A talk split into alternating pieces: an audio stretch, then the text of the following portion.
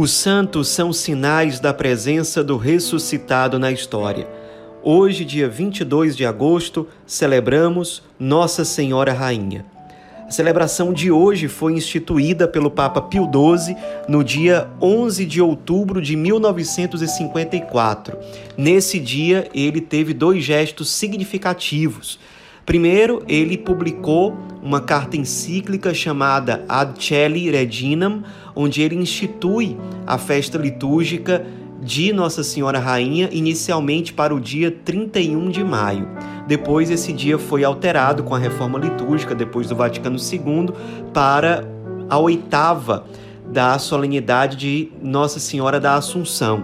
Então, Nossa Senhora da Assunção acontece, é celebrada no dia 15 de agosto e oito dias depois nós temos a celebração atual da memória de Nossa Senhora Rainha.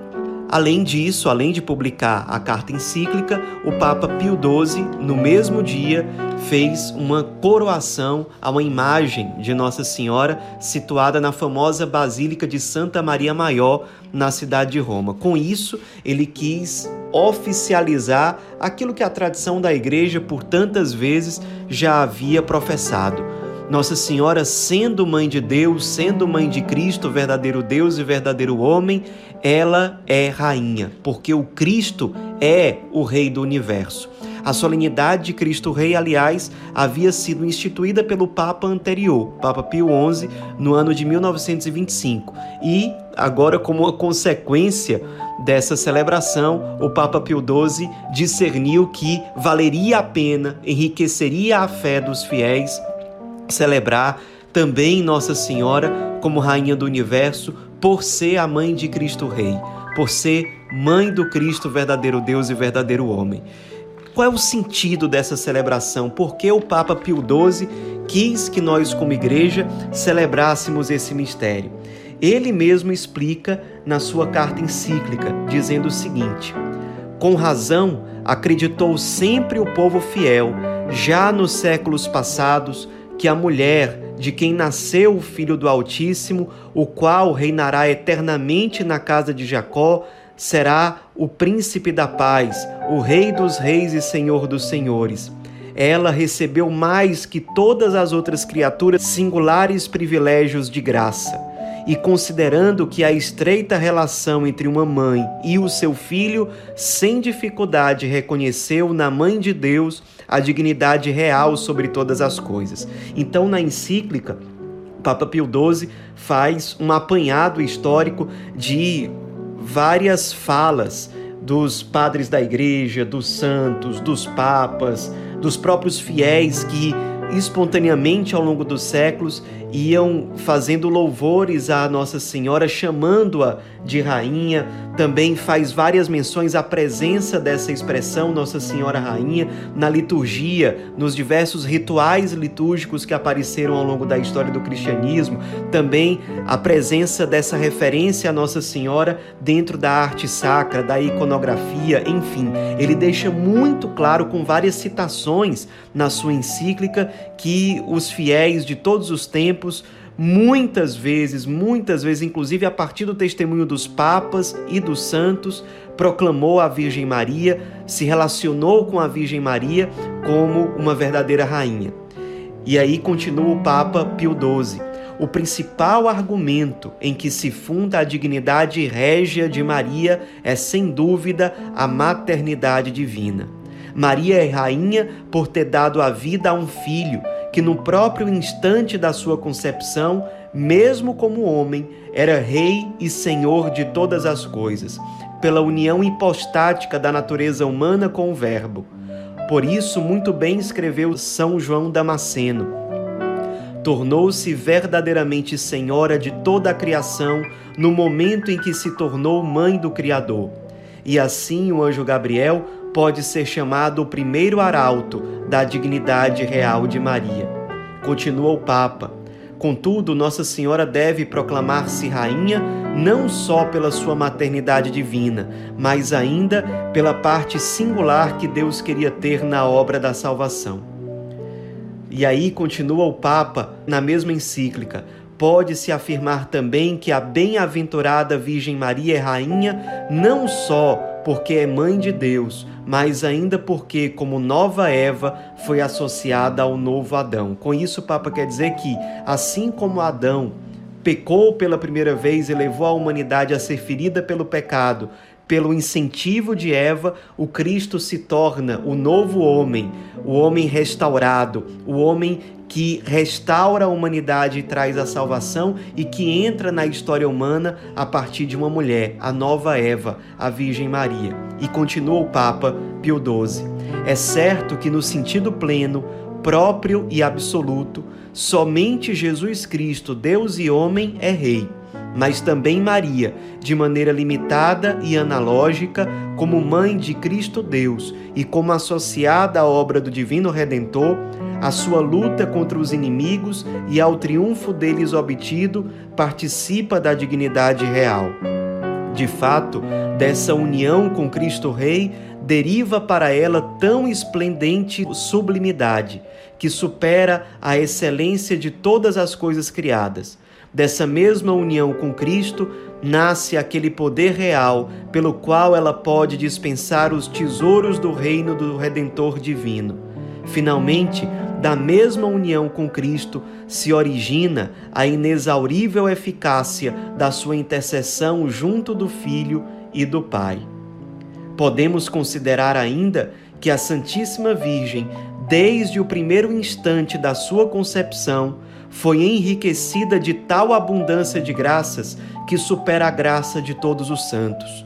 Por isso, como escreveu na sua carta apostólica Inefabilis Deus, o nosso predecessor de feliz memória, Pio IX, Deus fez a maravilha de a enriquecer acima de todos os anjos e santos, de tal abundância de todas as graças celestiais, auridas dos tesouros da divindade, que ela, imune de toda mancha do pecado e toda bela, apresenta tal plenitude de inocência e santidade que não se pode conceber maior abaixo de Deus, nem ninguém a pode compreender plenamente, senão o próprio Deus.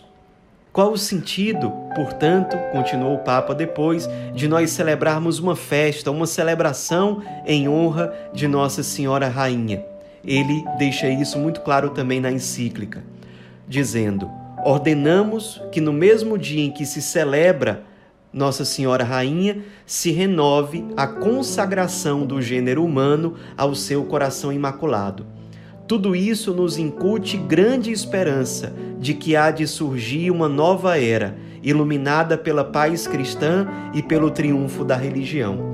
Com isso, o Papa Pio XII quer deixar claro que celebrar a Virgem Maria como verdadeira rainha do universo significa viver sob esse reinado. E se nós vivermos de acordo com aquilo que é o desígnio da Virgem Maria para a humanidade, que na prática é um reflexo da própria vontade de Deus para nós, o mundo testemunhará a paz, a concórdia, o evangelho de fato acontecer e ser efetivado em cada coração humano e nas relações humanas de modo geral. E aí continua o Papa Pio XII. Com vivo e diligente cuidado, todos se esforcem por copiar nos sentimentos e nos atos, segundo a própria condição, as altas virtudes da Rainha do Céu e Nossa Mãe Amantíssima donde resultará que os fiéis, venerando e imitando tão grande rainha e mãe, virão se sentir verdadeiros irmãos entre si, desprezarão a inveja e a cobiça das riquezas, e hão de promover a caridade social, respeitar os direitos dos fracos e fomentar a paz. Nem presuma alguém ser filho de Maria, digno de se acolher à sua poderosíssima proteção, se a exemplo dela não é justo, manso e casto, e não mostra verdadeira fraternidade, evitando ferir e prejudicar e procurando socorrer e dar ânimo aos seus irmãos. Celebrar Nossa Senhora como rainha é viver acima de tudo de acordo com a vontade de Deus. É imitar suas virtudes, é se deixar conduzir por essa mãe e educadora, é aprender a viver como irmãos filhos de uma mesma mãe, conquistada para nós pelos méritos do Cristo, Rei do Universo.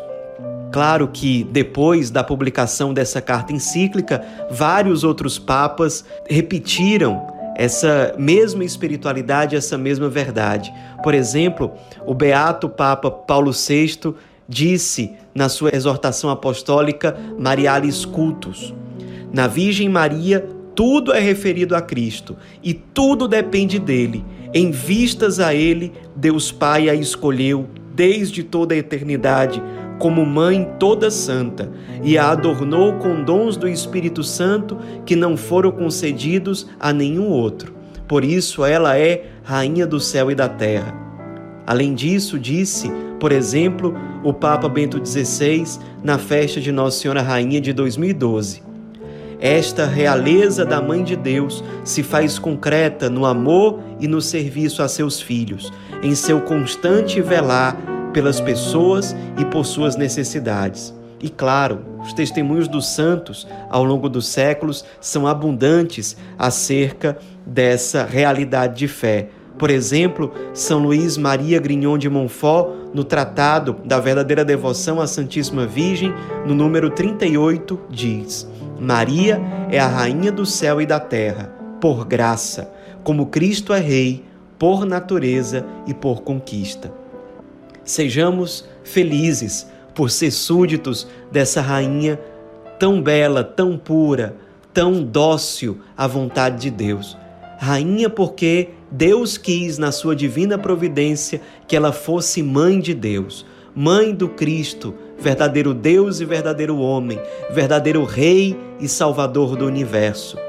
Louvemos a Virgem Maria como verdadeira rainha, rainha não só porque nós dizemos isso com os nossos lábios, mas que ela reine nos nossos corações, nos levando a um amor e uma fidelidade ainda maiores pelo Cristo. Que ela, reinando na nossa alma, na nossa vida, ela nos leve a amar Cristo onde ele se deixa encontrar, nos menos amados, nos mais sofredores, nos nossos irmãos mais esquecidos. Que ela nos ensine a viver o Evangelho com fidelidade que ela nos leve a uma profunda configuração ao Cristo ressuscitado. Nossa Senhora Rainha, rogai por nós.